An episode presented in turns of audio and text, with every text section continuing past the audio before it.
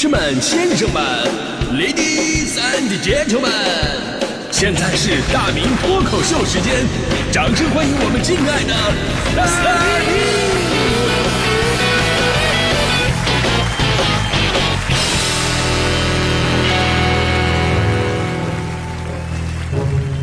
明！好，欢迎各位来到今天的大明脱口秀，我是大明。哎，咱说到上课的时候那些偷心的贼，孩子因为什么上课总溜号？学习的时候效率怎么总是那么差啊？他说现在啊，这个智能手机绝对是老师跟家长们的头号天敌啊！甭说自控能力不好的孩子，咱就说一成年人他也防不住啊！你说多少人每天生活其实就干四件事第一件事是玩电脑，第二件事就是玩手机。第三件事呢，是在电脑前面玩手机；第四件是在手机前面玩电脑，对吧？我就是，而且我都我我也觉得我自己非常魔怔了。本来呢，你看我就用电脑，我查个百度资料，然后我写脱口秀用，啊，结果查了半天，然后习惯性的又拿起了手机，打开了百度继续查，就好像电脑跟手机的百度搜索结果是不一样的。啊，真的，我我觉得我已经是一种病了。我爸就很担忧啊，说，哎呀，你平时多看看书不行吗？啊？我觉得我爸爸说的是对的啊，于是我翻出来一本书，摊开来，摊开了以后开始玩手机。所以我总结了一点：你们总质问我，你不玩手机能死吗？我想说，不玩手机当然不能死，命还是在的，不过就是魂儿没了。所以呢，成年人尚且如此，更何况现在的未成年人呢？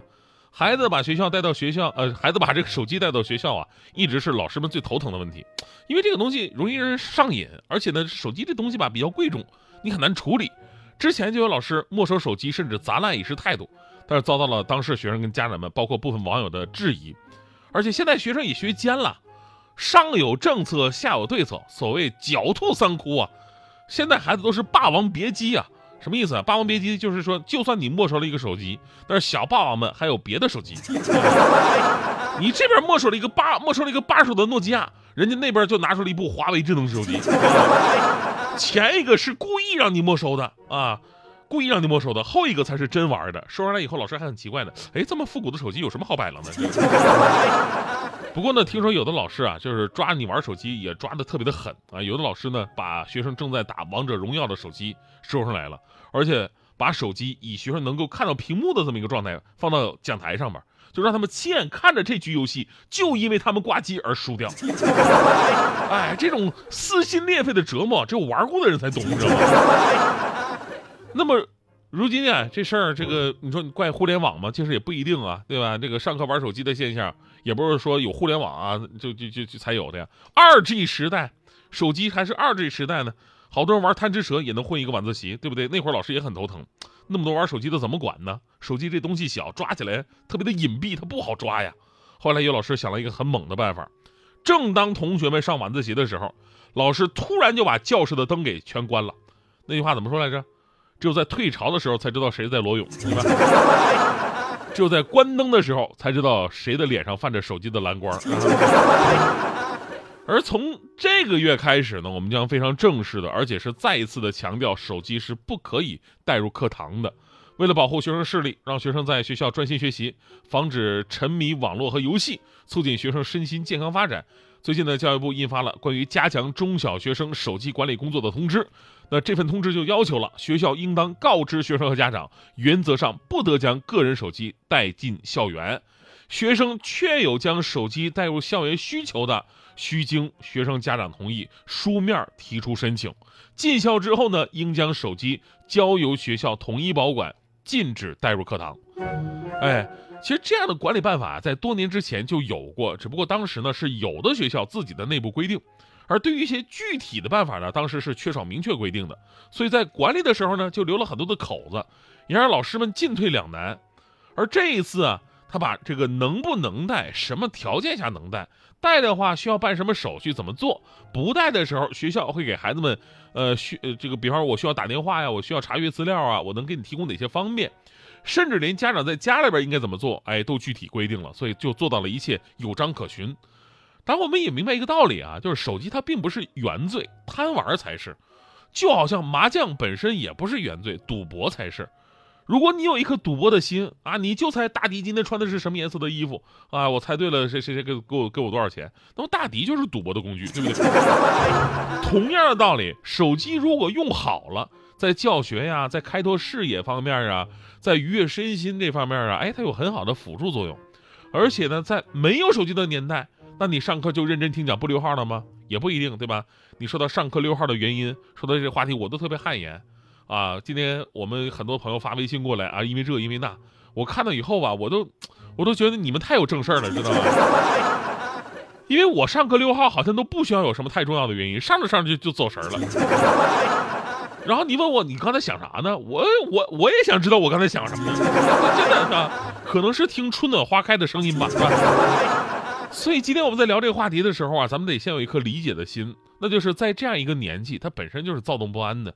如果想让孩子们集中精力啊，从早到晚干一件事儿，基本上是一件不可能完、不可能完成的任务。他总会为身边的一些事儿分散精力。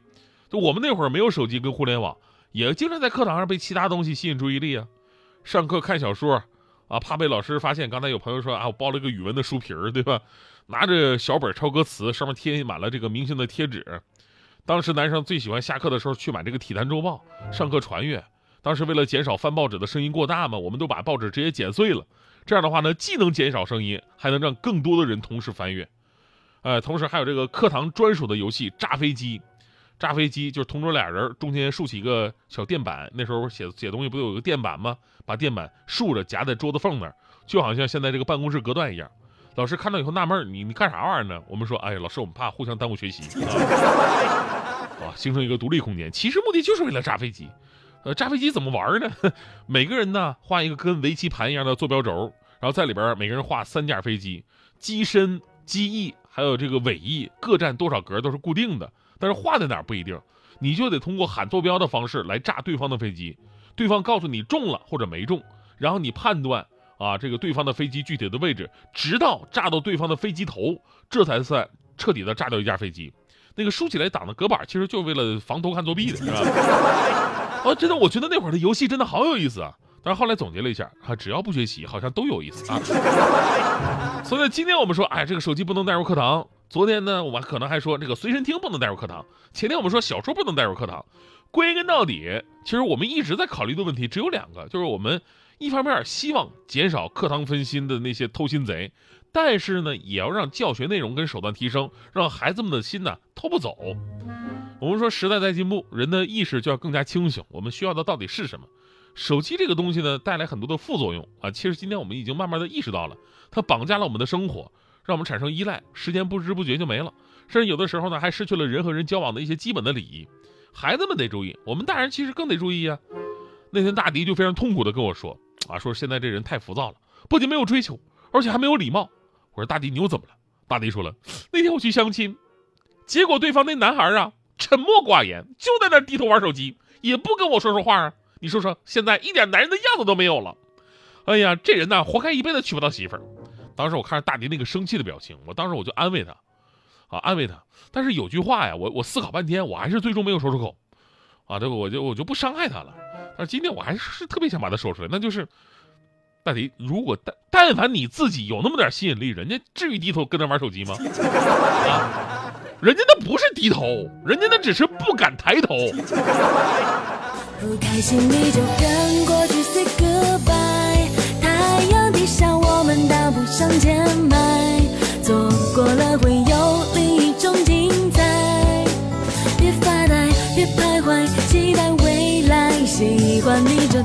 大声的说出来。闷在角落的你，大胆去主宰。年轻就是另一种 It's alright。站出来，跳起来，寻找未来。胆怯的时候，勇气冲上来。平凡世界，我们一起放光彩。